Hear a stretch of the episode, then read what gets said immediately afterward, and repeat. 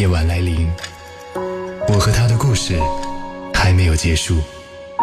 两个人从陌生到熟悉，不管结局是什么，我们曾经相遇。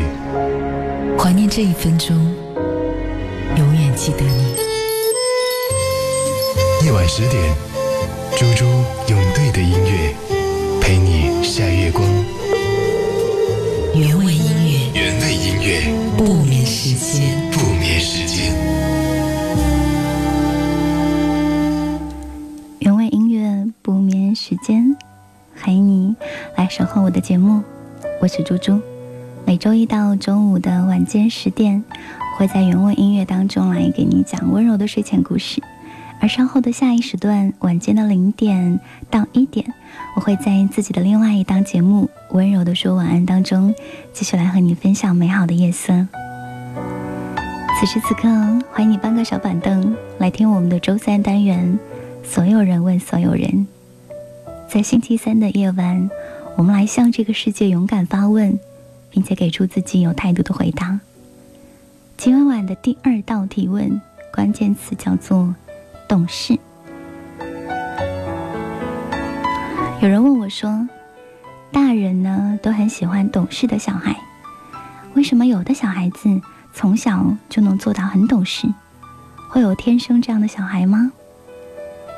而我想要来问问你，你又是从什么时候开始变得懂事了？欢迎留下你的回答。今天我们将会继续送出美味的老时光咖啡。给热情支持节目的你，互动方式分为两种。第一种呢，可以在阿基米德 FM 搜索“猪猪”，关注我们的节目社区发帖留言；另外一种，可以在新浪微博当中找到 DJ 猪猪。关于懂事这件事情，我今晚有两个很特别的答案要来分享给你。他们懂事的那一瞬间，有的呢是小时候。有的是长大之后的某个片刻。总之，懂事的缘由都充满了故事，还有心酸。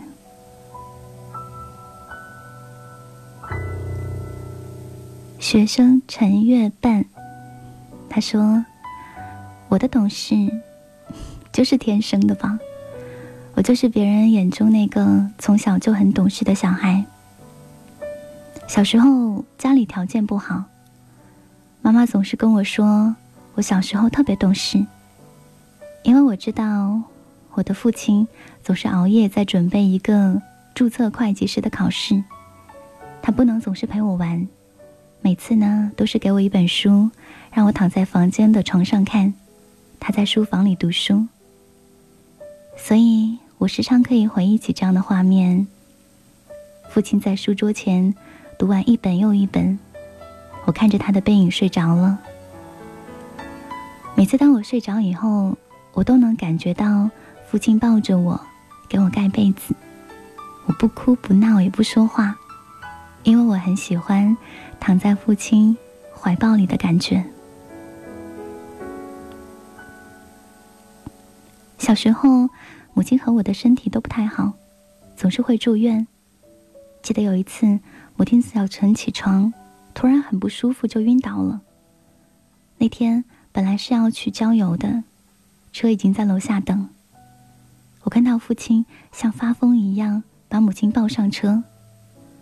我拿起客厅的包包，因为我知道那里面有医保卡、有存折还有药。虽然我那个时候还小，不知道这是干嘛的，但我知道很有用，因为每次去医院都要用到。父亲跟我说：“你待在车上不要动。”于是我就不动。后来，父亲说，他看到我一个人待在车里面，一边看着他的书，一边往急诊室看的那个时刻，他忽然很想要哭。小时候，妈妈和我有一个约定：每次去超市，只要妈妈捏我的手。我就知道这件东西太贵了，我不能买。于是呢，每次妈妈都捏捏我的手，我就会说：“啊，这个看起来没什么好的，我不想要。后来长大，有一次跟妈妈逛街，妈妈习惯性的捏我的手。我说：“妈，你在干嘛？我们现在有钱了。”妈妈说：“我都捏习惯了，你小时候特别懂事儿，每次我都想辜负了自己的孩子。”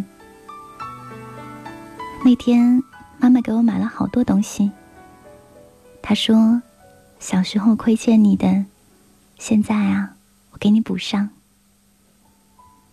其实我一直都想说：“妈妈，你知道吗？你捏我手的那个时刻，你的表情可萌了。”小时候家里条件不好，所以我要懂事，我不哭不闹，我看书读报。我要给爸妈挣面子。记得那个时候，母亲公司有几个刚毕业的年轻人，他们常常出去吃饭的时候会带上我。他们说我跟别的小孩不一样，我不哭也不闹，总是很乖。他们也总是偷偷带我去买玩具，给我买各种遥控车、各种飞机、各种轮船。我到现在都还记得他们的模样。他们说，印象最深刻的是我小时候不会吞东西，总是把很苦的药片都嚼碎了，然后再咽下去。打针的时候不哭也不闹，只是狠狠咬着自己的嘴巴。他们问我为什么，我说我怕爸妈不舍得我这样，他们会心疼。他们总说我很懂事、很坚强。他们好喜欢那个坚强的小男孩。后来有一次，我去到北京，那时候已经上了大学，在便利店遇到一个小男孩，看样子家里也很贫困。他想要买一瓶酸奶，差一块钱，就一直盯着货架在看。我顺手拿了一瓶酸奶去结了账。递给小朋友说：“来，你夸一下大哥哥真帅，我就送给你。”我看到小朋友发自内心的笑，特别暖。那是我第一次意识到，原来我已经长大，可以帮助别人，我可以让他们不必从小就那么懂事儿。我每次看到那些小男孩、小女孩。都会想起自己小时候面对货架，又买不起又很要强的样子。我总是忘不掉童年那个懂事的小男孩，我总是忘不掉爸妈有时候很愧疚的表情，我也忘不掉他们的朋友在谈起我童年多么懂事的时候那个骄傲的表情，就好像我是他们的孩子。四处给大家做着宣传。后来我就在想，我希望天下所有的孩子跟爸妈都可以不必经历那么多的苦，那么多的磨难。祝福你，希望你可以不必那么懂事儿。祝福你可以满怀爱意的回忆你那些。懂事的岁月，希望每个人都能被这个世界温柔以待，在那些我们懂事跟不懂事的年岁里面，通通都有爱的包围。我想，我应该是一朵死去的花。不然怎么就盛开不了呢？我想我应该是黑夜的孩子，不然怎么就那么害怕阳光？渴望是一只孤独飞翔的蜻蜓。在美丽的花丛中自由地穿行，我多么希望自己是一只萤火虫，在每一个夜晚都会有光明。是不是所有的麻雀都会在冬天里死去？是不是所有的人们都在金钱里丧失着良知？是不是只有穷苦的孩子才能唱出最美的歌？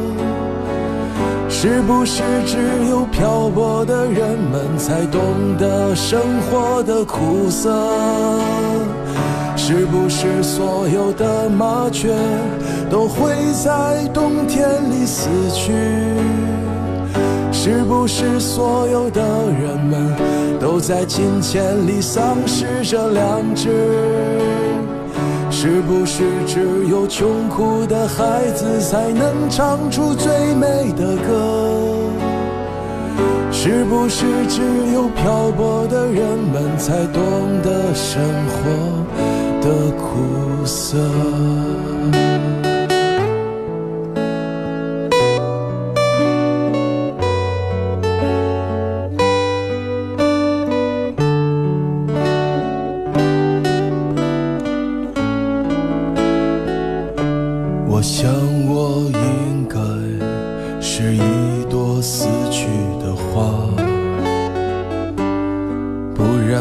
怎么就盛开不了呢？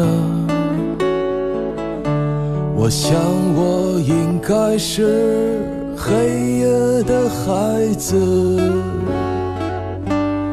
不然怎么就那么害怕阳光？我渴望是一只孤独飞翔的蜻蜓，在美丽的花丛中自由地穿行。我多么希望自己是一只萤火虫，在每一个夜晚都会有光明。是不是所有的麻雀都会在冬天里死去？是不是所有的人们都在金钱里丧失着良知？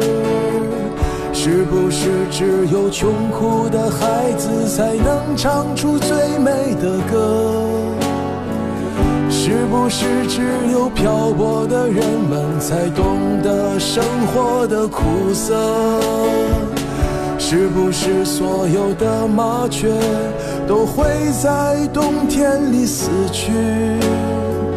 是不是所有的人们都在金钱里丧失着良知？是不是只有穷苦的孩子才能唱出最美的歌？是不是只有漂泊的人们才懂得生活的苦涩？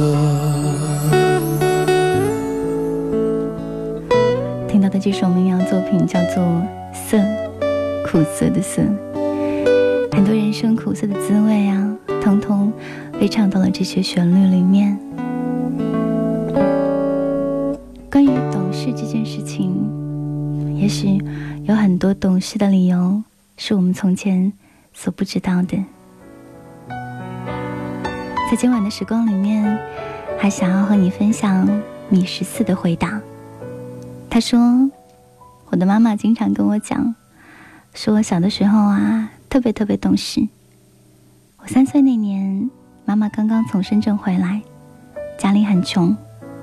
她说，她那个时候很要面子，所以呢，她很怕。我跟她去超市的时候，我就会像别人家熊孩子一样，坐在地上哭着闹着，一定要买一个什么玩具回家。”然后他就和我事先拉钩，说：“妈妈带你去超市玩，可是妈妈的钱不够，只够买吃的，不够买玩具，所以你不能哭着让妈妈给你买玩具哦。我点点头。所以每一次去超市呢，我真的就是在玩具区，很舍不得的待上一会儿。走之前看两眼，什么话都不说。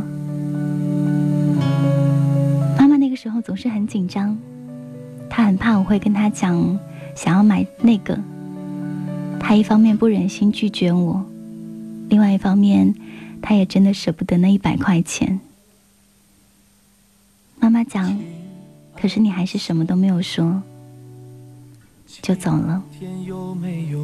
他后来总是提起那几年，用一种不知道是心酸还是欣慰的口吻。其实我一直都很感激我的妈妈，这些年生活酸甜苦辣，她用很多言传身教的方式，教我如何面对。面对一些暂时还无法得到的心爱之物，我也好像从很小很早的时候就明白，人生中永远不如意十之八九，得到从来不是理所当然，得不到才是生活的常态。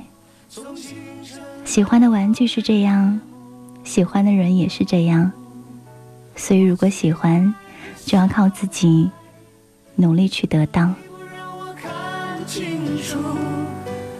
这些年，我心里面总是会有一些若隐若现的遗憾，可能是因为当年的那个小女孩，心中曾经盼望有一位从天而降的天使，把洋娃娃摆在她的床头，可是她从来都没有等到，于是她慢慢学会了懂事。不过没关系，因为她长大了。懂事之后的他，现在想要去当别人的天使了。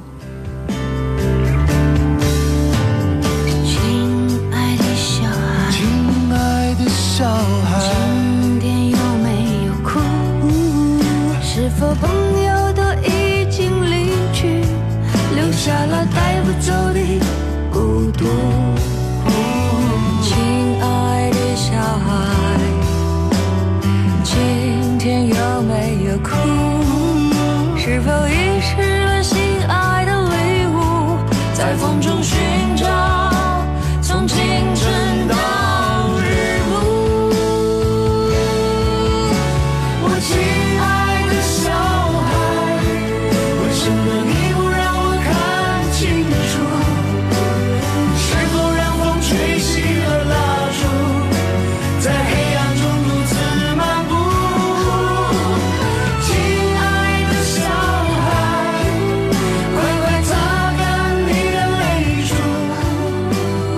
今晚的这首歌送给那些不哭不闹、懂事的小孩，用这样的旋律，想要来给你一个温暖的拥抱。今晚的美味咖啡要来送给木木木真，还有罗大耳朵。谢谢你和我，在冬天的夜晚相互陪伴。晚安，亲爱的小孩，做个好梦。稍后零点，依旧和你温柔的说晚安。